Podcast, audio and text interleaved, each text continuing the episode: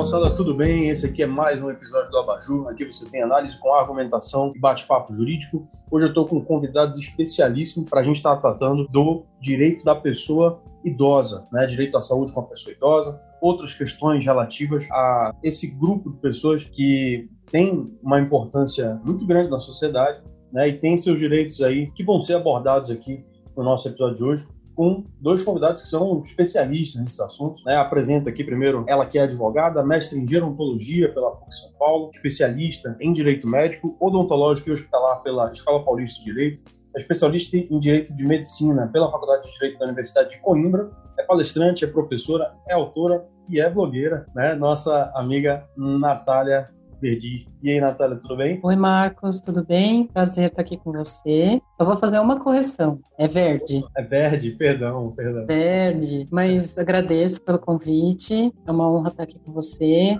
com seus ouvintes aí, e poder dividir esse tema com ninguém mais, ninguém menos que o nosso ilustre doutor Vita, que muito me honra também poder participar aqui com a presença dele. Muito obrigada desde já. Bom, e também está aqui com a gente, ele que é doutor pela PUC, é professor de Direito na Faculdade La Salle, aqui em Manaus, é promotor de justiça, né, em promotoria de justiça especializada na defesa da pessoa idosa e com deficiência, no Ministério Público do Estado do Amazonas, doutor Vitor Fonseca. Diretor Vitor, tudo bem? Tudo bem, Marcos. Queria te agradecer o convite, queria também saudar a doutora Natália, é um prazer estar aqui com vocês. Vai ser um prazer dividir essa tela com vocês, para a gente conversar um pouquinho sobre direitos dos idosos. Natália Verde como compositor, né, doutora? Exatamente, doutor. Vem de Giuseppe Verdi, eco. Exatamente. Não tem como esquecer, mas é um prazer. prazer é meu, muito obrigada. Pronto, feitas as apresentações, uh, vou começar a tratar desse tema, né, que tem várias nuances aí, vários subtópicos, né, para a gente comentar. É, teríamos aqui a participação de outro convidado, infelizmente não pôde estar aqui com a gente, mas não tem problema, a gente vai tratar desses temas com a mesma profundidade que, que o assunto merece. Primeiro, eu quero estar aproveitando aqui a presença de um promotor de justiça, um representante, é um membro do Ministério Público do Estado, doutor Vitor, para estar falando da importância do Ministério Público na defesa, né, na proteção da pessoa idosa. Doutor Vitor, antes de mais nada, quero lhe perguntar qual é a importância do Ministério Público na proteção da pessoa idosa? Bom, Marcos, vamos lembrar primeiro que são vários grupos vulneráveis que existem, né? O Ministério Público, como essa instituição democrática, que defende direitos individuais disponíveis, que defende direitos de interesse social, ele também tem que se dedicar à defesa de grupos vulneráveis. E a gente se dedica efetivamente. Vamos pensar, por exemplo, nas mulheres, que não são minorias, mas são um grupo vulnerável. A violência contra o gênero, a violência contra a mulher é justamente por essa vulnerabilidade feminina de gênero. Né? E a gente combate, a gente tem promotorias especializadas em combate à violência contra a mulher. Vamos pensar também em outros grupos de minorias, por exemplo, pessoas com deficiência, indígenas, para o Ministério Público Federal. Né? Os próprios estudantes são grupos vulneráveis na parte educacional. Grupos LGBT, pessoas em situação de rua, são vários grupos vulneráveis que, por conta dessa vulnerabilidade, precisam de uma proteção especial, seja pelo Ministério Público, seja pelas instituições democráticas. Então, a importância do Ministério Público é justamente essa, que os idosos, a população idosa, é um grupo vulnerável que precisa dessa proteção. O próprio idoso, ele pode ter uma vulnerabilidade que a gente chama interseccional. Ele pode ter uma dupla ou tripla vulnerabilidade. Ele pode ser um idoso com deficiência.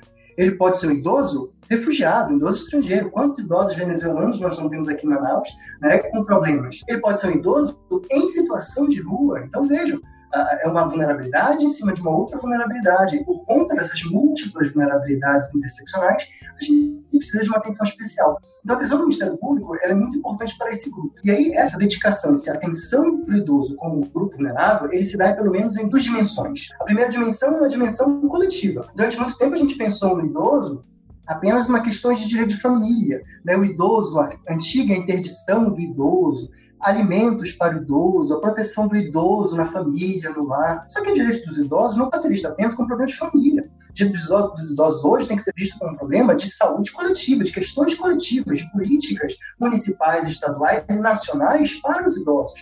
E aí a política pode ser de saúde, pode ser de lazer, pode ser de trabalho, né? Como que a gente está incluindo a população idosa no mercado de trabalho? Como é que as nossas unidades de saúde estão fazendo atendimento para essas pessoas idosas? Então, a gente tem que pensar hoje direitos dos idosos como política coletiva, política pública de idoso. Então, não é apenas aquela ideia do idoso que está em casa ou então está no asilo. Não é isso mais. Nunca foi isso, na verdade. A partir da Constituição de 88, a gente tem que pensar nesses direitos dos idosos, com esse grupo vulnerável, uma questão coletiva, de políticas públicas para os idosos. Essa é a primeira dimensão, a dimensão coletiva. E a outra dimensão que a gente trata do Ministério Público é a dimensão individual. E aí chegam muitas demandas para a gente, né, que a gente chama de notícias de fato, né, que são as denúncias que chegam para a gente, denúncias de violações de direitos individuais são várias, né? Idosos que estão passando fome, idosos que estão sendo maltratados, violência financeira, violência ah, familiar, idosos que têm que ser institucionalizados, né? Eles não têm para onde ir, idosos que estão perdidos, idosos em situação de rua, enfim,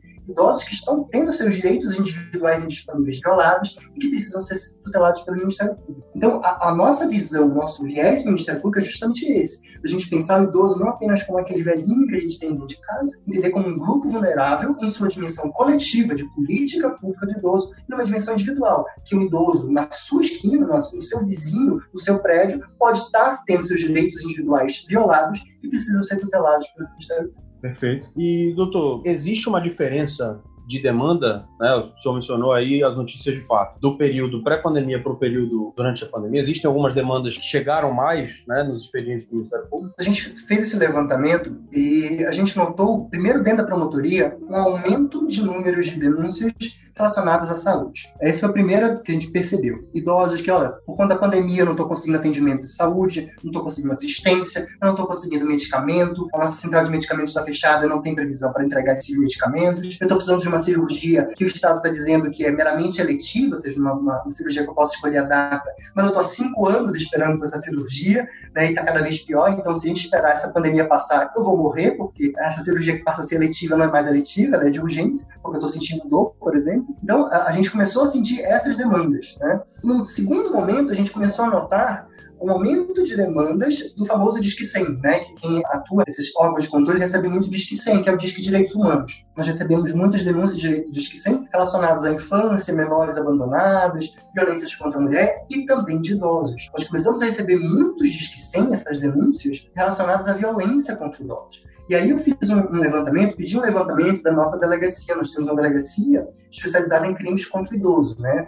Uh, que fica lá no Parque 10 aqui em Manaus. Essa delegacia do idoso ela faz os registros com um único local de ocorrência de crimes contra os idosos aqui em Manaus. Não é todo crime que o idoso é vítima que vai para lá, mas são os crimes voltados realmente à, à, proteção do idoso. Eu pedi esse levantamento da delegada, da delegacia, e eu fiquei assustado com esses números. A delegacia, como todas as delegacias do Amazonas, tiveram atendimento suspenso. Mesmo assim, mesmo com atendimento suspenso, a delegada permitiu, deixou à, disposição de quem aparecesse por lá um formulário. Em vez de você fazer o BO com, com escrivão de polícia, um atendimento, você fazia um formulário entregava e pronto, né? Com isolamento social, com afastamento, etc. Entregava o formulário e pronto. Mesmo com isolamento social, mesmo com a pandemia, houve um aumento desses registros em 15%.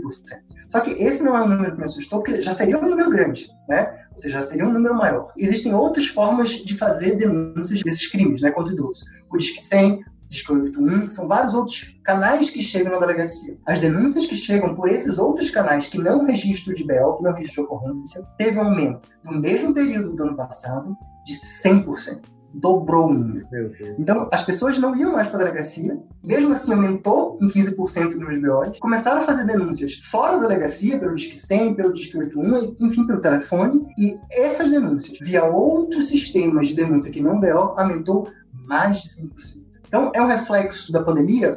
Eu não sou sociólogo, eu não sou antropólogo, eu não posso dizer que é a pandemia, mas é um número que assusta. É um número que, veja bem, eu estou falando de 2019 para 2020, nós nem fomos ainda para 2018 para saber se há uma curva de ascendência ou não. Eu ainda não cheguei a esse nível de detalhamento de pesquisa, mas de 2019 para 2020 já houve esse aumento de 15% de IBOs e 100% de denúncias de outras formas. E essas denúncias que chegam na delegacia são das mais diversas possíveis. São crimes, né? São estelionatos contra idosos, são violências familiares, violências físicas, ameaças e até violência sexual. A gente não pode esquecer que o idoso também, a pessoa idosa também tem é, é vítima de violência sexual, né? Então, tudo isso tem chegado e um número que, infelizmente, tem aumentado nesse período. É uma loucura isso, é uma loucura. Você percebe, a gente teve aqui, por exemplo, em outro episódio do Abaju, né, conversamos com duas delegadas é, daqui da região norte e uma advogada criminalista do estado de São Paulo. Você percebe que existe um aumento no número de violência doméstica né, nesse período da pandemia, tanto contra a mulher quanto contra idosos né, pessoas idosas, mesmo grande parte das delegacias gerais dos estados brasileiros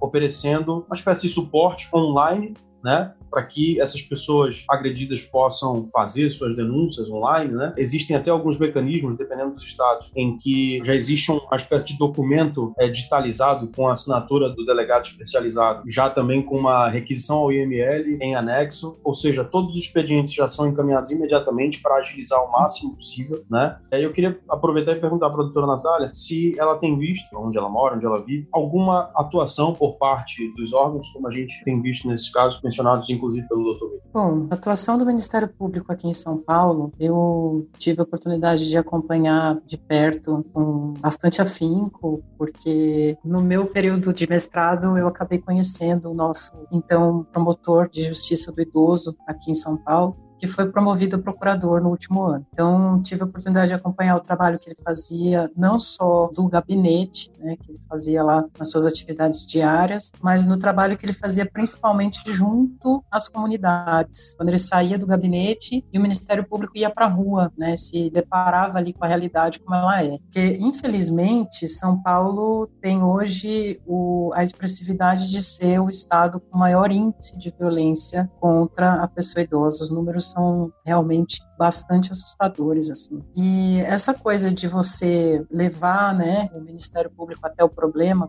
para ele tomar pé da situação ali, se colocar numa condição de igualdade com a sociedade, a gente conversou várias vezes e assim, a gente percebe que isso fez uma diferença, isso faz uma diferença, né? Porque geralmente essas pessoas são pessoas muito humildes, são pessoas com pouca instrução, com pouca escolaridade, com pouco acesso à informação. Então, quando ela entende o que, que é o Ministério Público, quando ela compreende o trabalho feito por esse órgão, quando ela entende o trabalho da, da polícia, né? Porque muitas vezes a pessoa, se você perguntar para muitas dessas pessoas o que, que é a polícia, ela vai simplificar e dizer, é o carro, a viatura da polícia militar. Agora, o que é o trabalho de um, onde é que complementa com o trabalho do outro? Então, quando você tira essa roupagem tão formal, né? E ela toma pé aí do que é, de como é que funciona, que é um órgão que vai estar ali para proteger, para amparar, né? Fazendo também, por sua vez, muitos eventos, muitas exposições junto a órgãos que não são do Estado, né, que são órgãos mais voltados, por exemplo, eu vi muitos trabalhos realizados com pessoas de pastorais de igreja que propiciaram participação efetiva do Ministério Público numa exposição ali sobre o que é a violência,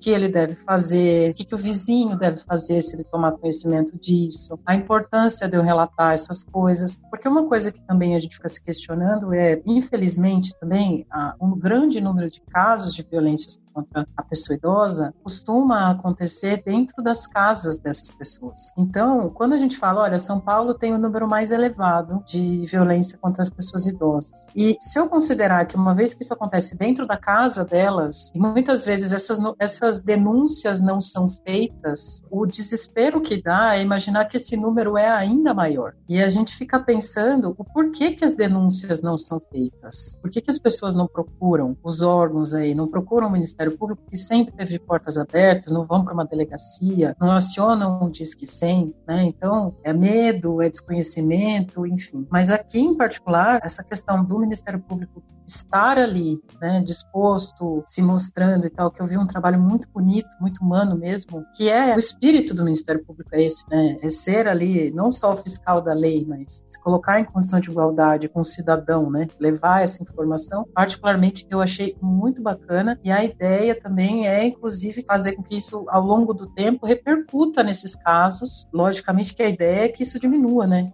um dia. Mas efetivamente os números ainda assustam muito e a gente não tem ideia exata de qual é esse número real, entende? Então a gente precisa tentar ver o que, que se pode fazer aí mais em conjunto, todos, né, toda a sociedade, para ver se isso melhora com o passar do tempo. Porque realmente, numa situação de pandemia, a expressividade dos números assusta, né? Quem trabalha com isso, quem estuda, quem se identifica com o tema, fica bastante desesperado, porque o que vai ser, né, dessas pessoas? É.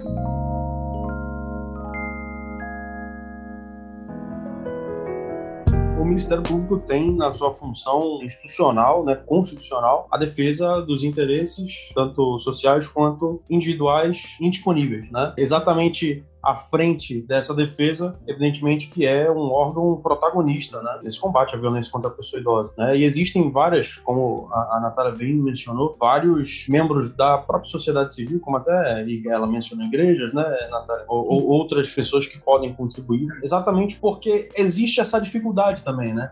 Ah, a denúncia online está disponível, beleza, mas a gente está falando de pessoas idosas, né? A gente está falando de pessoas que têm uma dificuldade, né, de repente, com avanços tecnológicos e tudo isso, né? Então, realmente, é uma situação muito delicada. Daqui a pouco eu quero entrar no assunto do asilo, né, das instituições. Como é que a gente chama, Natália? Instituições. E LPI, que é a perseguida e a nós, estudantes e pesquisadores e tal, consideramos a mais correta instituições de longa permanência de idosos, casas geriátricas, clínicas geriátricas e abrigos. Por que, que a gente fala não, não fale mais asilo, não use mais essa expressão asilo? Porque asilo dá uma conotação de um depósito de pessoas descartadas ou descartáveis. Então, ainda, quando eu estou vendo TV, quando eu estou lendo uma notícia e eu vejo jornalistas se referindo a asilo, enquanto alguém da gerontologia, aquilo me dá um desespero na alma, sabe? Porque eu falo, não é asilo, gente. Meus amigos brincam comigo, mandam mensagem falando, ah, eu vi, ela deve estar tá lá se matando e tal. Por conta da. Tudo bem, ILPI é uma terminologia técnica muito complicada, muitas pessoas não vão entender e tal. Então, tudo bem, você não quer usar ILPI? Usa o meio termo. Caso repouso, vai. Eu acho que é mais, digamos assim, minimamente aceitável, entende? Mas existem todas essas nomenclaturas aí. Perfeito, perfeito. Vamos chegar lá. Ainda bem que você me corrigiu. Ainda bem que você me corrigiu. Quando eu vou abordar o tema, eu já me refiro da forma correta. Bom, antes da gente entrar nesse assunto, eu quero falar com vocês a respeito de outros direitos, né, que sejam eventualmente violados, né? A gente tem visto aí em alguns casos né, como a pessoa idosa faz parte do grupo de risco, né, em função aí da, da pandemia de Covid, temos tido algumas notícias de estabelecimentos que proibiram, né, nesse período, a entrada de idosos, né, nos seus ambientes internos. Mesmo aqueles estabelecimentos que tinham seu funcionamento permitido, né, pelos decretos Brasil afora, né? Qual a recomendação que eu posso dar? Aproveito aqui que temos uma extra em gerontologia, né? Qual a recomendação que pode se dar a pessoas idosas né, que tenham tido esses direitos fundamentais violados em função de medidas como essas que a gente mencionou por alguns estabelecimentos e como que elas podem buscar aí os seus direitos nesse sentido? Olhando essa situação, a gente tenta dar um olhar com o máximo de distanciamento possível, tentando no que como a gente estudante do tema, né, apaixonado pelos debates e tal, isso começa a dar uma raiva incontrolável quando você vê alguns julgamentos tão rasos relacionados à questão do idoso numa situação de pandemia que precisa sair para a rua, precisa adentrar algum estabelecimento para resolver alguma questão ali. O que eu vi muito aqui em São Paulo nos últimos meses foi aquela coisa das piadinhas. Sabe aquela piadinha que as pessoas fazem, faziam, né? Hoje nem tanto mais por conta da pandemia, mas sabe aquela coisa de você pegar o ônibus lotado e tem um velhinho que fala assim: "Poxa, mas o cara teve o dia inteiro para sair, ele vem bem no horário de pico, né? Não fica em casa? Por que não vai jogar xadrez? Por que não vai bordar e tal? E aí, quando se decretou essa situação de pandemia, as pessoas começaram a, a frequentar mercado, ir para farmácia e tal. Muitas pessoas se revoltaram de ver esses idosos na rua e começaram a fazer alguns questionamentos e alguns julgamentos do tipo, ah, mas não é grupo de risco, o que está fazendo aqui? Por que não fica em casa? E tá achando aquela pessoa de, de desocupada, de improdutiva, de desorientada, de incapaz, enfim, as rotulações mais inaceitáveis aí, rasas isso, quem faz uma afirmação dessa tem que refletir um pouco mais sobre o que está falando. Primeiro que, não é porque a pessoa é idosa que ela é incapaz, é porque o conceito de incapacidade hoje é relativo, é uma incapacidade relativa. Ainda que eu tenha um comprometimento cognitivo, ela é relativa. Segundo ponto, né, se eu tiver esse primeiro entendimento, eu vou chegar à conclusão de que a autonomia dessa pessoa tem que ser respeitada. Então, se ela decidiu ir para o mercado, se ela decidiu ir para uma farmácia, se ela decidiu, seja lá o que for, fazer da vida dela, ela deve saber o que ela está fazendo, porque ela não é porque ela é velha que ela sabe o que está fazendo, né? E a gente não pode se esquecer muitas vezes que existem alguns idosos que não têm opção, eles não têm quem faça. Então essas pessoas precisam comprar comida, essas pessoas precisam comprar produto de higiene, precisam comprar medicamento. Elas não têm muitas vezes o acesso às compras pela internet. E agora há pouco você mencionou da problemática de, do mundo digital aí, né? A gente não pode esquecer que ela se soma a uma problemática que já existia, que é o déficit de alfabetização. Então a gente tem um déficit duplo aí de pessoas que são muitas vezes semi-analfabetas. Quantas e quantas crianças e adolescentes ainda são os primeiros a cursar um curso com qualidade, né, a serem alfabetizados com qualidade e a serem os primeiros a concluir uma faculdade aí no século 21 em retrocesso a toda a sua família. Quantas pessoas estão nessa condição ainda no Brasil, né? E a gente tem a somatória do déficit de, de acesso à internet mesmo, toda a tecnologia que está disponível. Então isso se somou e realmente muitas e muitas pessoas se viram aí impossibilitadas de acessar os lugares para os quais precisavam ir.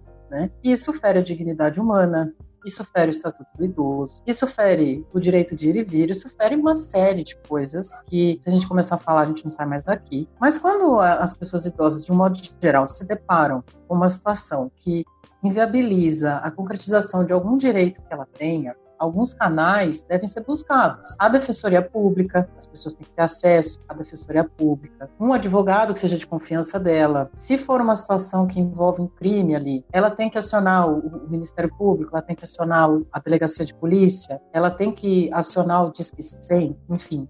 A depender do contexto, o que desencadeou aquela infringência de direitos, ela tem que buscar um órgão que a proteja ampare, para tentar minimamente aí reverter essa situação e se ver protegida, porque também o que é complicado muitas vezes é que por conta desse déficit todo que a gente comentou agora há pouco, né, do, do baixo índice de alfabetização, o déficit cultural, enfim, as pessoas sequer sabem os direitos que elas têm. Isso é uma coisa que a sociedade também tem que parar para pensar, né? Eu só vou buscar um direito que eu entendo que foi violado a partir do momento que eu sei que ele existe. Então, muitas pessoas sequer sabem que esse tipo de comportamento social acaba por impactar numa violação de direito que me é garantido, entende? Então, é, primeiro é tomar consciência e segundo buscar aí a, a, o auxílio, seja da Defensoria Pública, seja do Ministério Público, enfim, vai depender muito do contexto, né? E também uma necessidade inafastável aí de tentar se mudar o pensamento do coletivo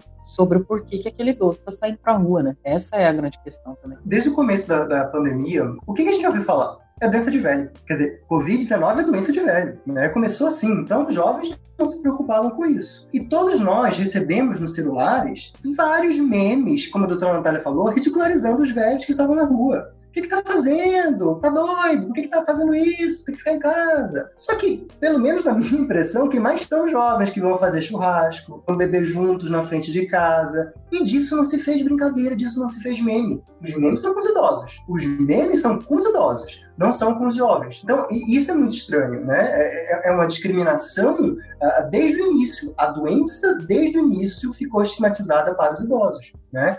E aí, isso acabou gerando violações de direitos também durante a pandemia. Aqui em Manaus, por exemplo, e eu, eu, acho que também em São Paulo, em uma cidade do interior, que eu não lembro agora qual foi, alguns prefeitos suspenderam a entrada gratuita né, para transporte municipal. Ou seja, o passe livre do idoso, né, que é garantido pelo Estatuto do Idoso, foi simplesmente suspenso aqui em Manaus. E aí, eu, como promotor idoso, eu pedi informações da prefeitura se havia alguma indicação sanitária, se a nossa Fundação de Vigilância e Saúde tinha dado essa indicação, se havia um respaldo técnico, queria um respaldo técnico médico para dizer, olha, não, os sanitaristas estão dizendo que é melhor não ter idoso no ônibus. Não teve esse respaldo. Não teve nenhuma autoridade sanitária disse para o prefeito fazer isso. E a gente fez uma recomendação para a prefeitura, que a prefeitura acatou e acabou com esse decreto. Voltou ao passe livre eu sei que é arriscado o idoso ir para a rua, eu sei que é arriscado o idoso estar no, no transporte municipal, transporte coletivo, mas a gente não pode simplesmente afastar esses direitos individuais, direitos garantidos pelo próprio Estatuto do Idoso, sem esse respaldo técnico. E isso é uma coisa que a gente tem aprendido muito nessa época de pandemia.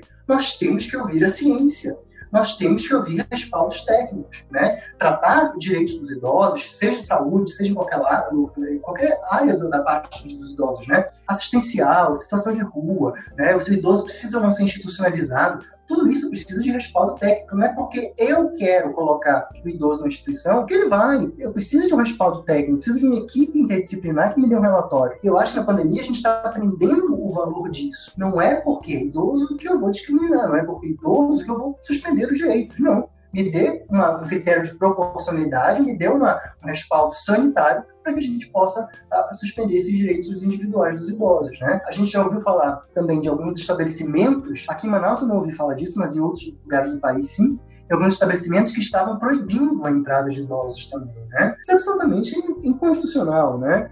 Lembrando, existe uma lei federal, a lei do coronavírus, né, que permite algumas medidas excepcionais de restrição de direito. Um exemplo clássico que se discutia até hoje é a questão do direito de reunião. A lei do coronavírus realmente permite a mitigação de direitos constitucionais fundamentais, que é o caso do direito de reunião. Né? Mas tudo isso, a própria lei fala disso, tem que ter respaldo técnico. Né? O gestor público, o gestor do Poder Executivo, ele não pode simplesmente escolher quais medidas são essas. Ele precisa ter esse respaldo técnico, esse estudo técnico. Então é isso que a gente tem que aprender. Né? Quando a gente faz restrições de direitos, inclusive dos idosos, você precisa estar respaldado, não é porque a, a você quer, você acha que é preciso fazer isso. Né? Temos que acabar com esses achismos também com restrição de direitos individuais dos idosos. Até porque, em termos de direito privado, vamos dizer assim, os principais interessados em eventualmente sair da sua casa para ter que resolver alguma coisa, fazer aquilo, aquilo outro, nesse caso em específico, são os próprios idosos. Né? Então, quer dizer, se eles saem é porque eles estão precisando sair. Se eles se locomovem através do transporte público, é porque eles estão necessitando dessa possibilidade. Vale dizer, eu não sou médico, não sou especialista no assunto,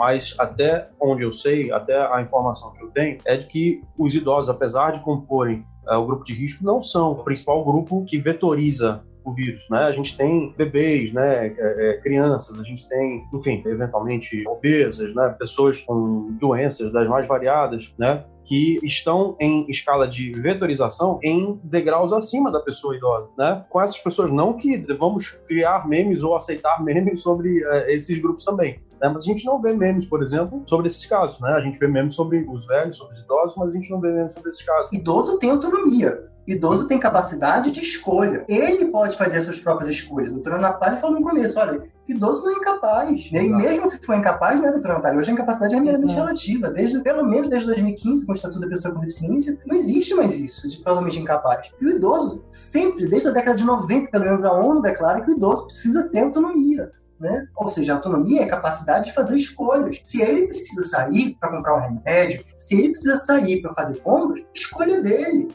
Né? Óbvio, essa escolha tem que estar livre, tem que estar informada, ele tem que estar sempre informado sobre o risco, inclusive, que ele pode correr, mas a escolha é dele. A gente não pode tratar idosos como crianças pequenas que foram envelhecidas. Não pode. Idoso não é criança pequena envelhecida. Ainda que esse tema dê só ele um programa inteiro, a autonomia dos idosos, eu acho que o Dr. Vitor fez uma excelente colocação, porque uma das coisas que a gente busca discutir aí é a questão da infantilização do idoso, que é uma coisa extremamente complicado. Idoso, como disse o doutor, não é criança. Existe a recomendação da Organização Mundial da Saúde, como o doutor Vitor disse também, é um momento de priorização da ciência, não é um momento de superestimar o achismo em nenhum aspecto, para preservar vidas, né? Para preservar, amenizar as consequências dos atos. Todos os atos das nossas vidas têm consequências e agora mais do que nunca. Mas aquela coisa, a gente falar de autonomia e ligar essa compreensão à questão do idoso é extremamente complicado. Eu posso falar um pouco mais assim de detalhamento dentro da minha área de atuação, que é a área da saúde. Se eu ligar todas essas, tentar ligar essas três coisas, aí sim que a gente nunca mais sai daqui,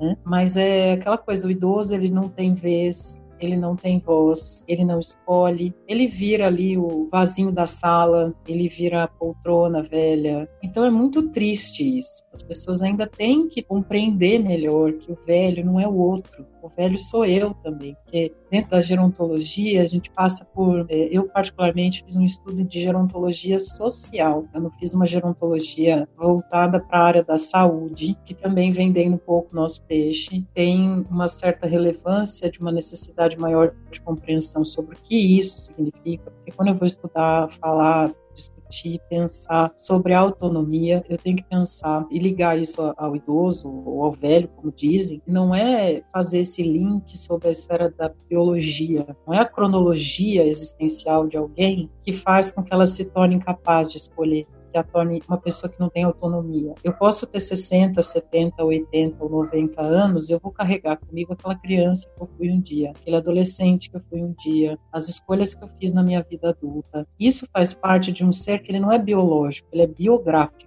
São coisas completamente diferentes. A incapacidade, a influência que vai vir aí nas minhas possibilidades de escolha, muitas vezes elas têm que ter uma compreensão de que isso advém muito mais das consequências sociais das quais aquele idoso faz parte, qual o contexto social, qual o acesso de informação que ele tem, qual é o nível socioeconômico cultural que ele tem. E não é uma questão existencial porque ele tem diabetes alta, ou porque ele amputou uma perna, ou porque ele colocou um estente no cérebro ou no coração. Não é essa compreensão que eu tenho que fazer. É entender que eu posso ter 100 anos e eu posso saber exatamente o que eu estou fazendo, o que eu quero. E essa minha vontade, enquanto ser humano, até para efetivar um princípio que está lá na Constituição, que parece que é muito básico, mas que de básico não tem nada, é a dignidade da pessoa humana, né? Porque não se diz a pessoa humana até os 60 anos, porque a partir de 60 anos ela é idosa. É a dignidade da pessoa humana até o dia que ela chegue para a finitude dela. Então a sociedade precisa começar a refletir um pouco mais sobre isso. O idoso não é o outro, o idoso sou eu também.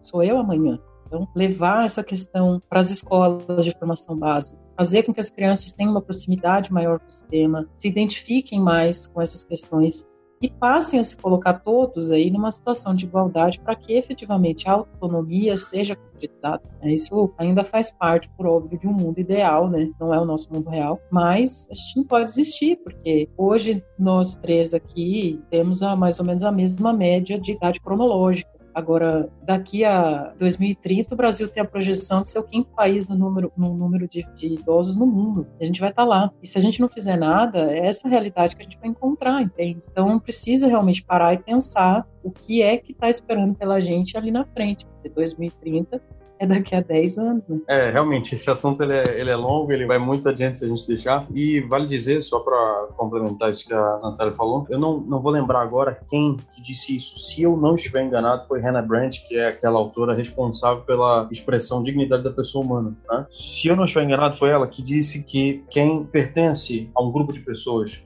determinado pela idade passa por apenas uma fase. Está naquele grupo em razão de uma fase. Né? É diferente da peculiaridade em relação a outros grupos, né, como o Dr. Vitor mencionou no começo, né, que são as ah, chamadas minorias ou chamados grupos vulneráveis, né, que são determinados por outros critérios, outros aspectos que não são fásicos, né. Um indígena, por exemplo, ele não está ele não é indígena durante uma fase, né? Ele é indígena, né? Tá na raiz dele. O idoso, como a Natália bem explicou pra gente, né? Esclareceu pra gente, ele é idoso durante essa fase, né? Então todos nós seremos idosos em determinado momento da nossa vida. A menos que a gente morra antes, né? Exato. Só não se torna idoso quem morre antes, mas caso contrário. Exato, exatamente. Então, quer dizer, são pessoas que têm que ser vistas com, com carinho, né? Com esse carinho que estamos tentando trazer à tona aqui.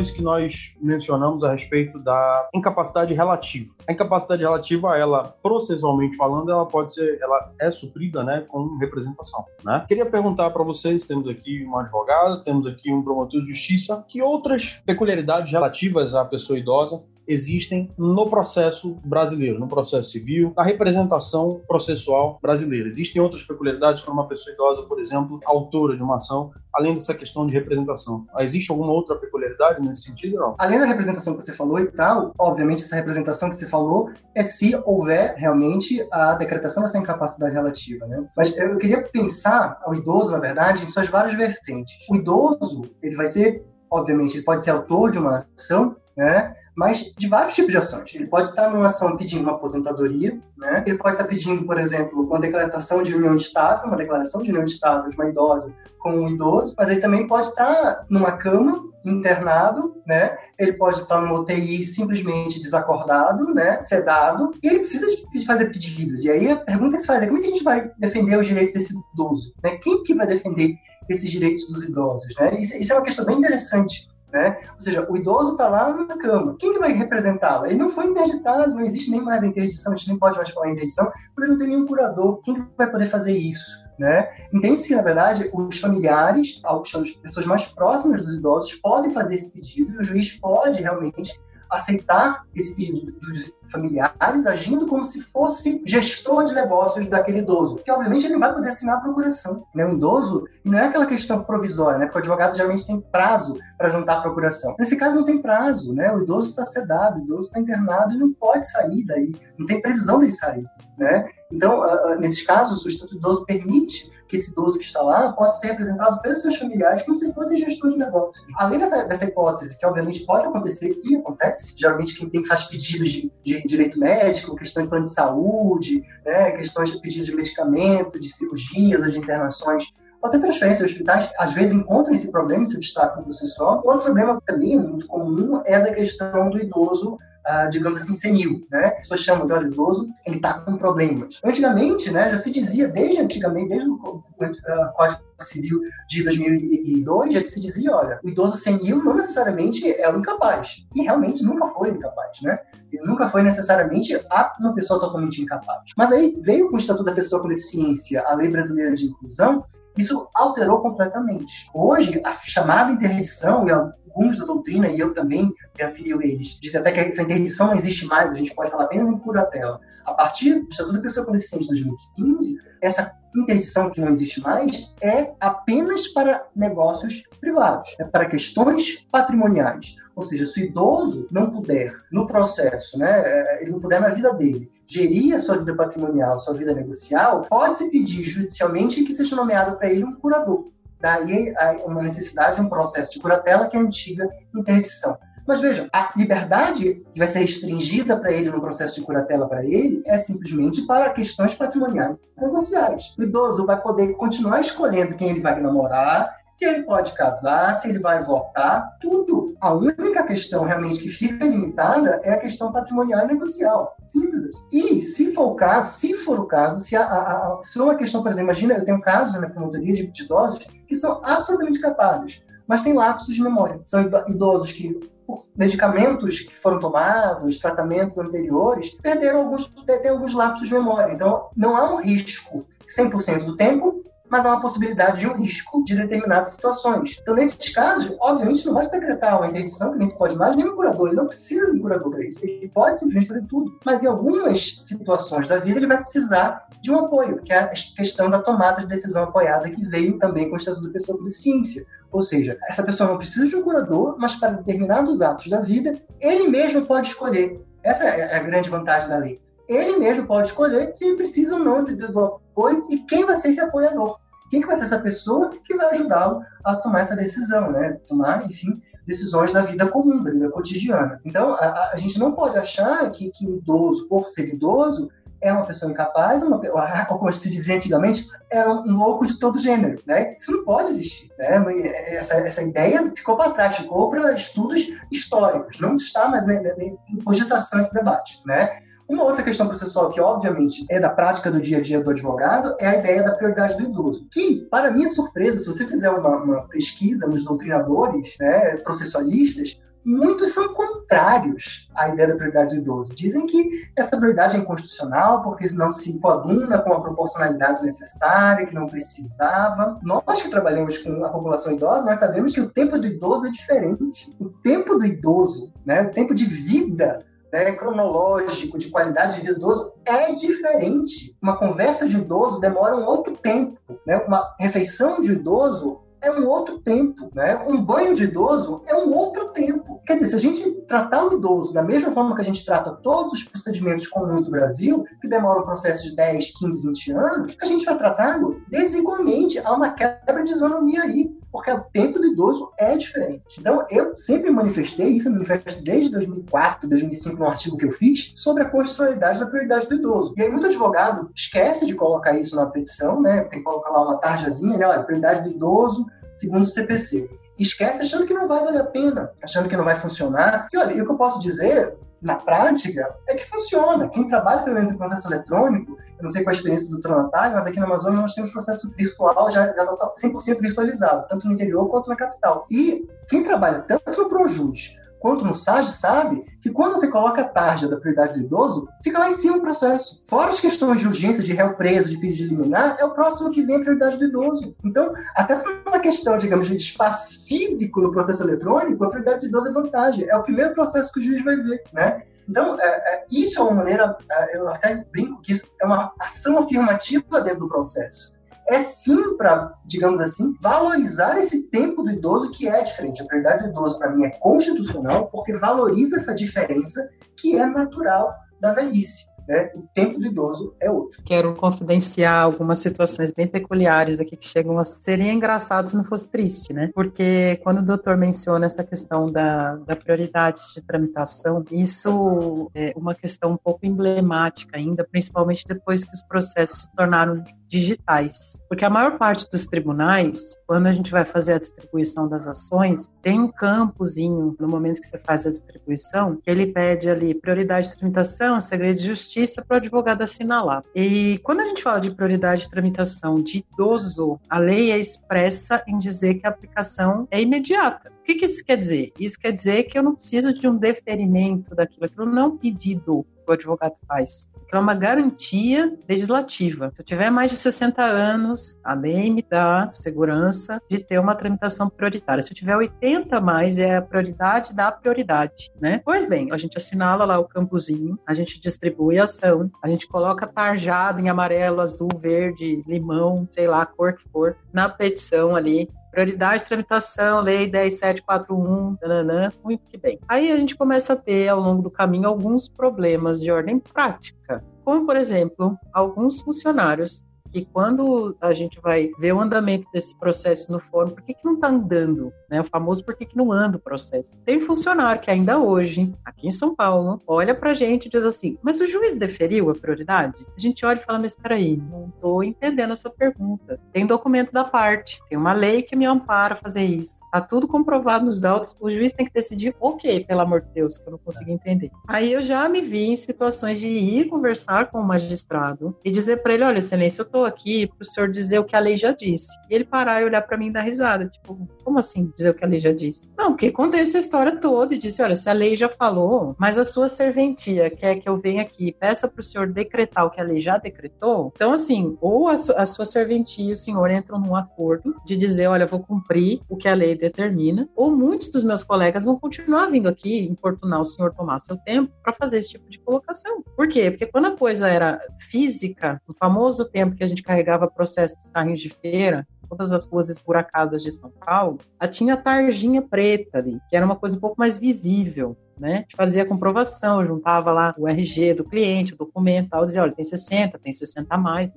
Quando a coisa virou digital, em algum momento isso se perdeu. Então não é assim, isso não é uma regra por óbvio, né? Não estou dizendo que isso é uma regra, mas isso é uma dificuldade que a gente enfrenta aqui com bastante constância. Então a impressão que dá é que tem alguns setores aí do poder judiciário que não estão conversando. Porque se isso é uma regra, se isso é uma coisa que tem que ser observada por todos os prestadores de serviço da área jurídica, pela sociedade num todo, em algum momento isso não está conversando. Então, na prática, a gente se depara com essa situação. Cliente idoso, por sua vez, também costuma ser um pouco mais impaciente, com razão, porque, como disse o Dr. Vitor, o tempo dele é outro, as emergências dele são outras. Então, essa coisa de você assegurar a tramitação prioritária dos processos, ela é uma garantia de, de uma abrangência muito maior do que simplesmente dizer, ah, vai andar em menos tempo. Porque o tempo dele é relativizado também.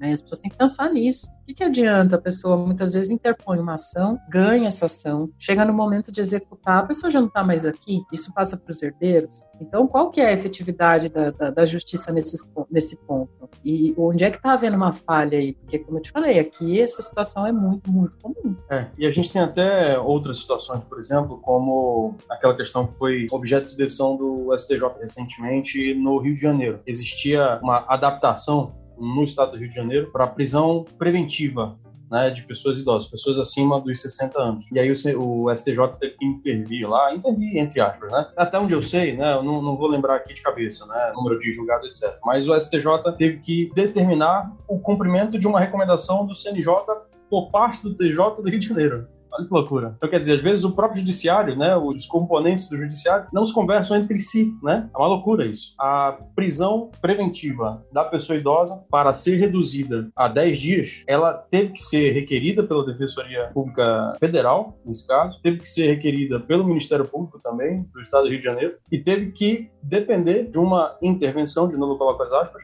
do STJ, senão não seria de fato implementado, né? numa situação em que, evidentemente, o fato da pessoa ser idosa exige que essa avaliação, inclusive a sua prisão, seja, ainda que ela né, seja responsável por algum delito, enfim, ela é uma pessoa idosa, né? ela tem direitos humanos a serem respeitados, né? ela tem as suas condições a serem respeitadas. Então, deve existir um prazo específico. Falando desse prazo específico, desse prazo reduzido, queria perguntar de vocês rapidamente, para a gente passar para o próximo tópico. A resolução 313, né, prorrogada pela 314, né, suspendeu os prazos do CNJ. Prejudicou de alguma forma as demandas que são aí de pessoas idosas? Olha, Marcos, eu acho que assim, num primeiro momento, de bate-pronto, até porque essa resolução veio com alguns entendimentos de continuidade dos atos emergenciais, particularmente não vi isso de pronto esse prejuízo. Mas uma coisa que eu fico pensando, que salvo engano, saiu uma resolução do CNJ na sexta-feira, falando sobre a realização das audiências no ano de 2020 serem todas virtuais. E uma questão que me aflige um pouco, enquanto advogada que tem muitos clientes idosos que trabalham com isso, é como é que a gente vai viabilizar essa realidade para essas pessoas. Porque, veja, há pouco a gente comentou sobre a dificuldade de acesso às questões da informática num todo. E aí eu tenho, por exemplo, a Lei 9099, que diz que a presença da parte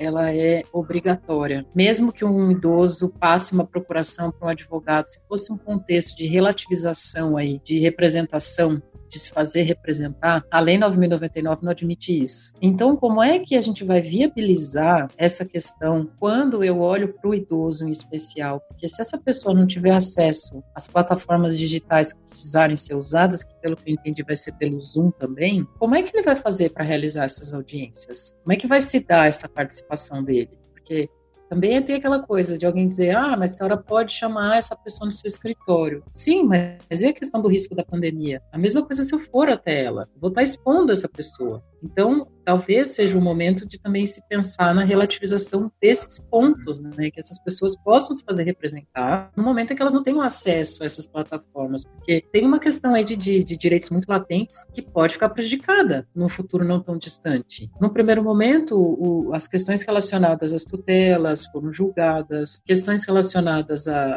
à movimentação financeira foram decididas. Então, em particular, não vi nenhum prejuízo nesse sentido. Vi sim uma demanda demora considerável de processos com prioridade de tramitação que não se enquadraram nessas disposições da resolução, digamos assim, não estava ali como uma condição para ter andamento e ficou parado, né, como a gente diz. Isso eu vi acontecer. Agora, num futuro não tão distante, olhando para essa questão da realização das audiências, eu fico me perguntando como é que vai ser isso na prática porque se não vai haver mais audiência, nós estamos em junho, se não vai mais haver audiência é, agora esse ano, né? Ainda estamos aí teoricamente final do primeiro semestre, né? Como é que vai ser isso? Entende? Então, se continuar assim, se ninguém pensar em algumas minúcias de algumas legislações muito específicas, como é o caso, por exemplo, da 999, vai ficar complicado, né? A minha experiência também foi boa, eu não posso reclamar. Durante a pandemia, 100% dos meus pedidos judiciais eu tenho pedido de urgência.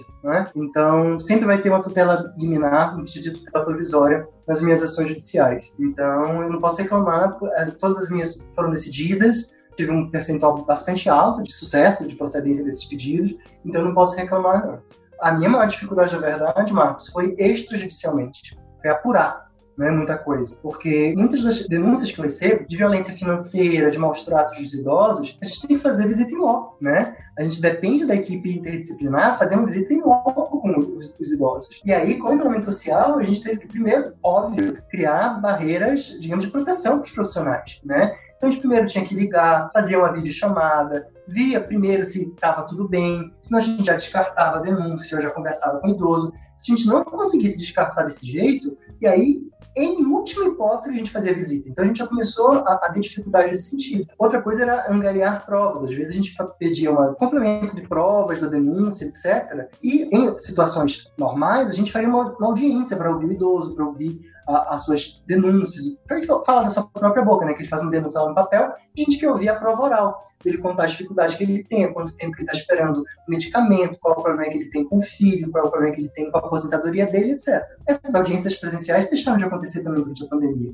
Então a gente teve que se uh, reinventar.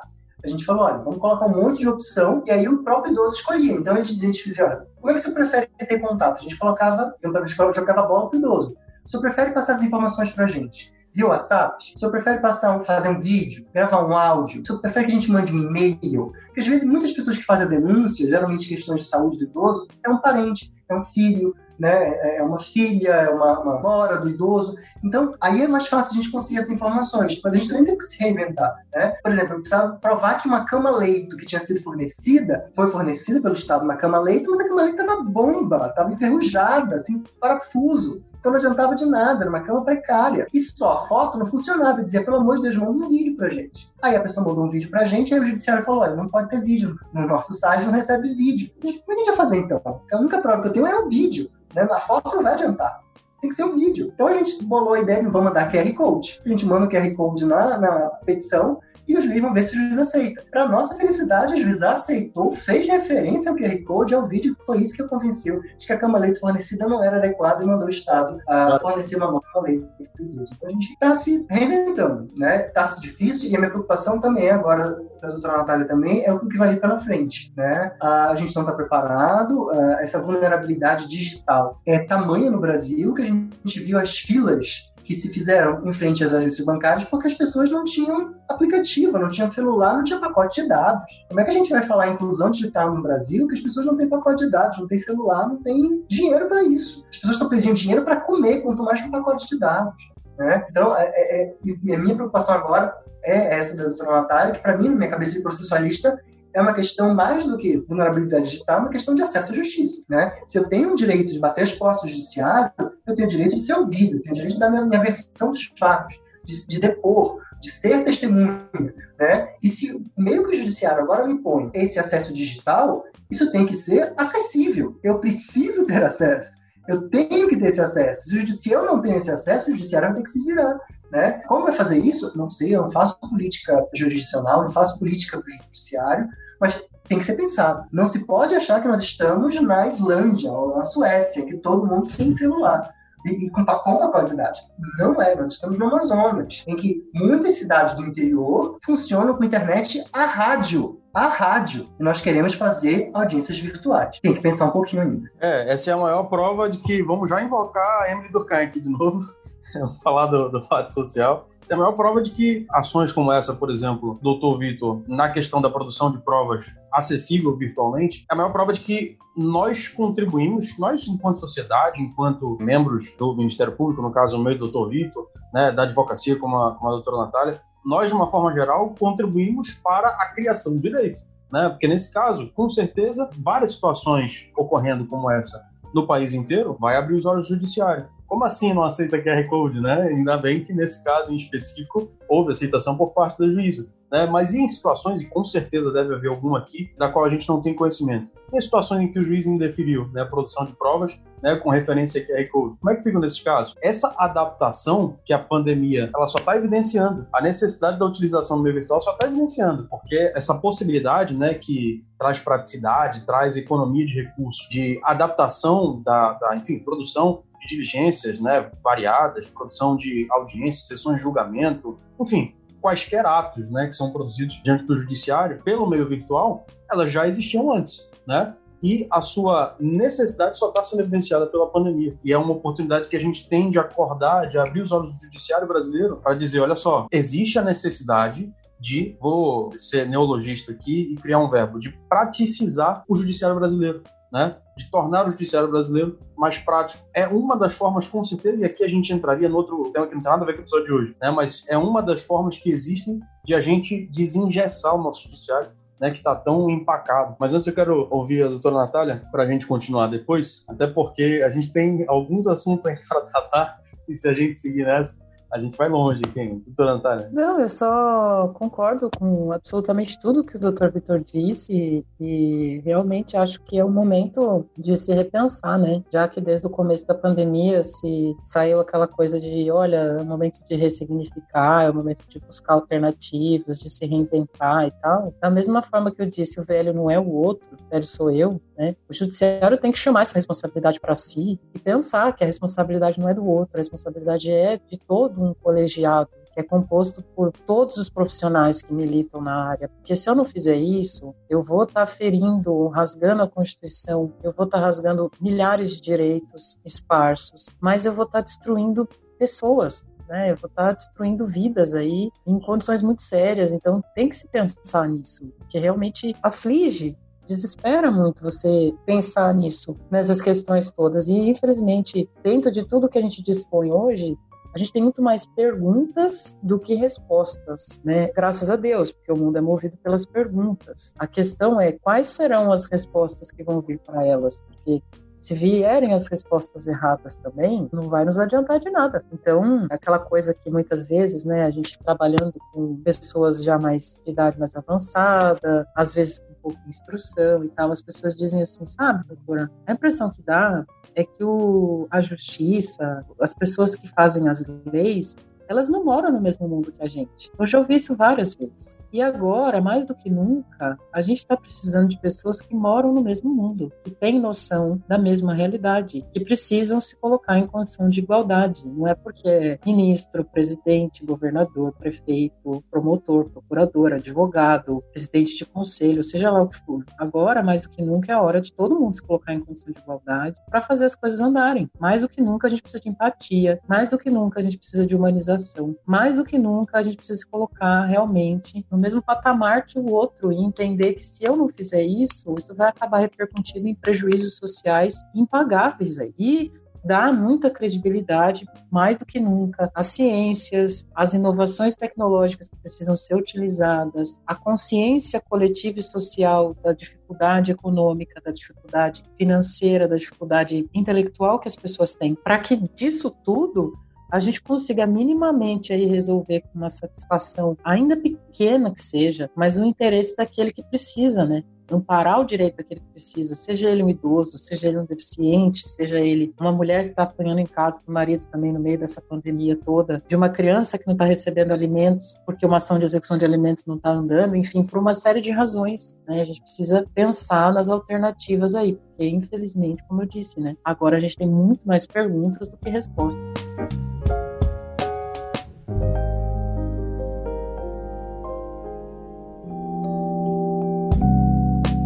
Quero entrar nessas questões relativas ainda aos direitos da pessoa idosa, a par né, da questão dos crimes contra a pessoa idosa, né, a violência contra a pessoa idosa. Em razão dessa excessiva procura de atendimento médico causado pela pandemia do Covid, né, aqui no Brasil a gente teve alguns casos de colapso de sistema de saúde, já aconteceu né, em alguns lugares do Brasil a questão da negativa de atendimento né, a pessoas das mais diversas classificações incluindo pessoas idosas. Né? Minha pergunta para vocês é a seguinte: nesse caso, é possível invocar, é possível se valer da prioridade de atendimento? Eu não tenho uma base teórica sobre isso. Como a doutora Natália tem, especialista em direito médico, eu fui atrás porque eu recebi realmente uma demanda sobre isso. Era um idoso que estava é, numa unidade numa UPA e precisava ser transferido para UTI.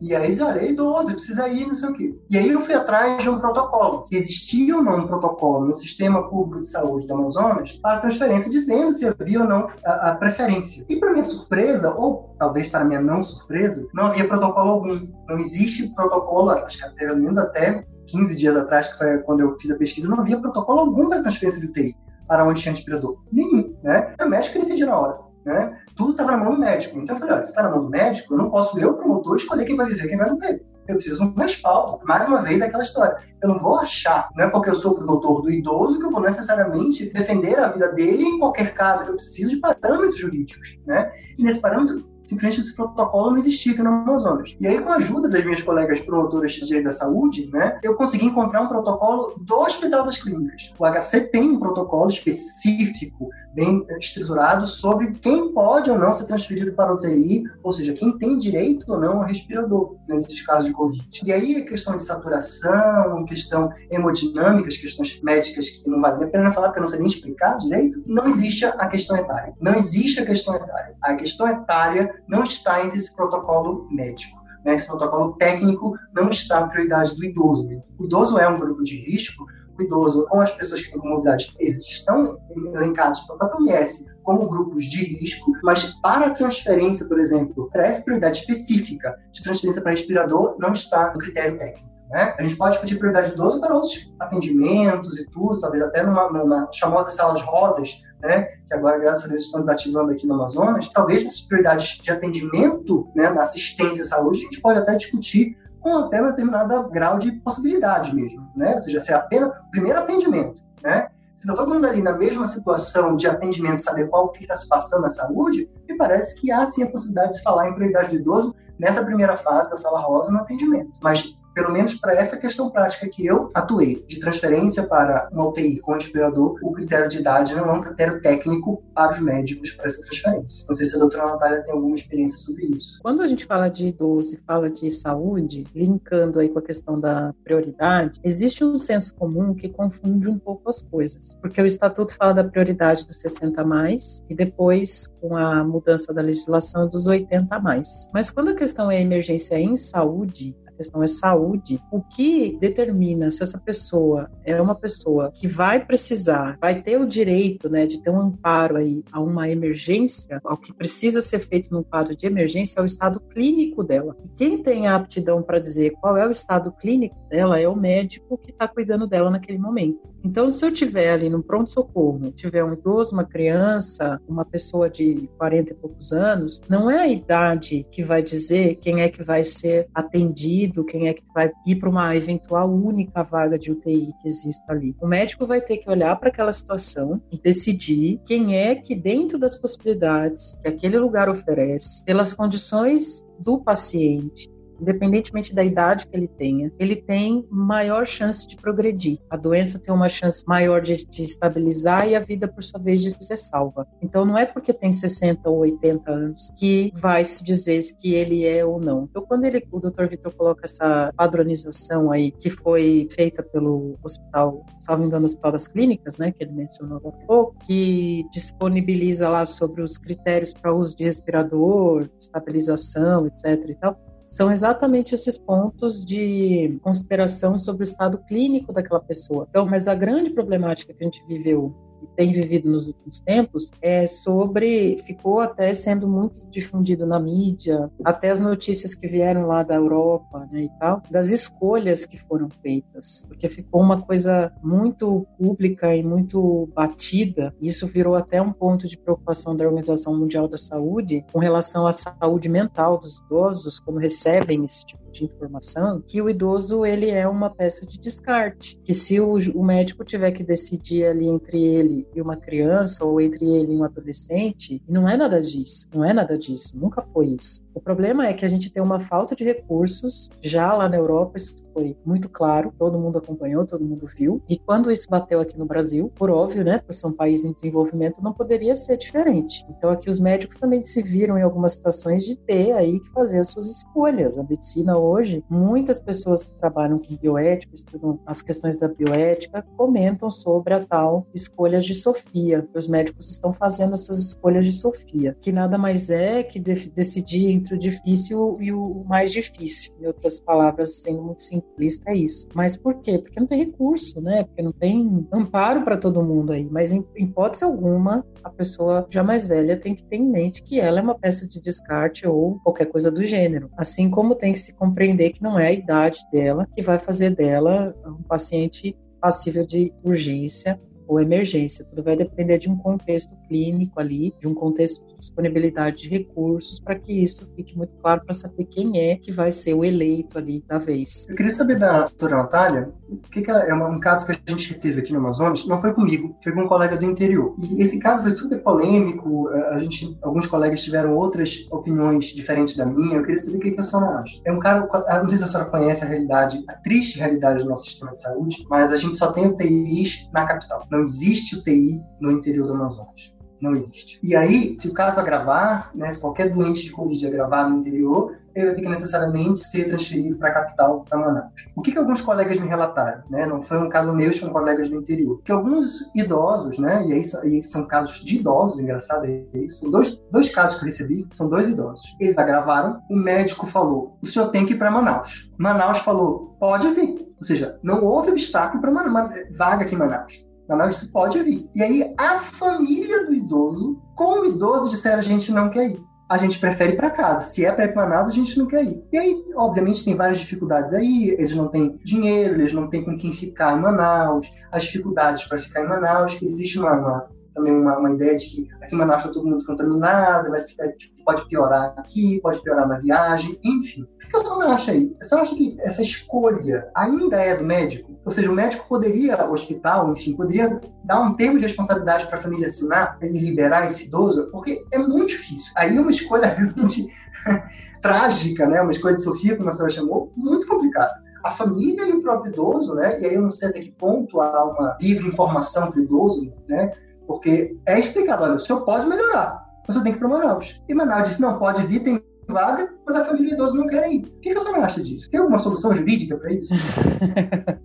Solução jurídica bem emblemática, né, doutor Vitor? É. Mas vamos lá. Quando a gente fala de escolhas em saúde, assim como a gente falou de qualquer outra escolha feita uma pessoa de 60 anos ou mais, eu, em particular, enquanto estudante e alguém que busca a todo momento aí a concretização da autonomia daquele que escolhe, entendo que a vontade dele tem que prevalecer. É a vontade da pessoa que tem que prevalecer. Então, a primeira pergunta é: quem escolheu? Ela a pessoa ou a família. Mas antes de fazer essa escolha, é primordial que o paciente, seja ele de 60, 50, 40 anos, ele saiba que é que ele está escolhendo. Para ele escolher, ele tem que ter o famoso consentimento livre e esclarecido. Porque ir é uma opção. Qual vai ser a consequência? Ele, ele tomou conhecimento de todo esse contexto, de ir, qual seria a consequência, de não ir, qual seria a consequência. E quem tem capacidade para fazer esse tipo de coisa não é o médico.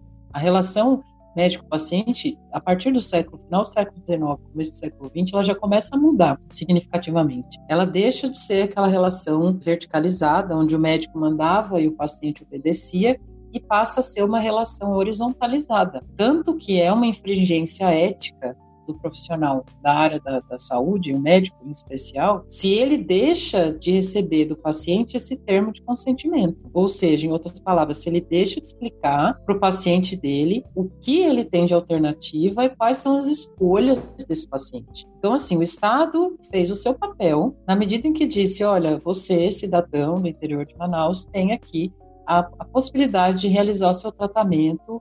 Tem vaga, tem médico, tem medicamento tal. O paciente, por sua vez, optou por não ir. Mas aí fica um lapso aí no meio para eu tentar entender. Ele foi informado sobre as consequências da desistência desse tratamento dele? O médico deu a ele essa oportunidade? Se houve aí uma falha antes de haver uma escolha, é essa falha que tem que ser suprida. Qual foi o grau de informação que ele obteve? Porque o Estado, por sua vez, pela história que o senhor me relata, fez o seu papel. Disse: olha, venha, tem vaga bem provavelmente disponibilizaria aí uma UTI móvel, porque precisa de uma UTI móvel para esse tipo de transporte. Tem a questão dos gastos, é claro, né? A gente sabe que isso vai demandar uma alocação de família, despesa com alimentação, uma outra série de coisas. Ainda que essa família não vá ter acesso a esse paciente no momento em que ele está lá internado, né, hospitalizado. Mas foi uma escolha. Agora, essa escolha foi de quem? Essa escolha foi da família, foi do paciente, ele foi informado sobre isso, foi livre, esclarecido. Então, tem algumas questões aí no meio que precisam ser respondidas. Deixa eu lhe passar a minha angústia nesse caso. Quando você procura o Estatuto do Idoso, ele fala lá que o idoso realmente tem direito à escolha no tratamento. Exato. Ou seja, o médico vai dizer: olha, eu tenho, posso lhe tratar duas vezes, dois modos. Desse tratamento A e desse tratamento B. E aí eu concordo absolutamente com tudo que a senhora falou. Livre é, conhecimento, livre, informado, esclarecido, os dois tipos de tratamento, A e B. Esse exemplo que os colegas do interior me disseram, não me parece que seja um tratamento A e B. O tratamento A é ir para Manaus. B não é tratamento, B é ficar no interior e morrer. Eu não consigo ver nessa opção B um tratamento em que ele possa fazer uma escolha. Né? Uma coisa é eu fazer uma cirurgia né, e poder morrer ou não, ou eu ter tratamentos paliativos. Isso me parece uma escolha livre e esclarecida. então, mas aí a gente vai entrar numa seara de discussão, inclusive sobre a possibilidade de pessoas, muitas vezes já bastante demenciadas, né, com uma doença aí bastante irreversível, complicações já bastante significativas, que optam por não fazer nada. Então, se eu entendo que essas pessoas optam por não fazer nada, isso é um exercício da autonomia delas, isso é a livre expressão delas,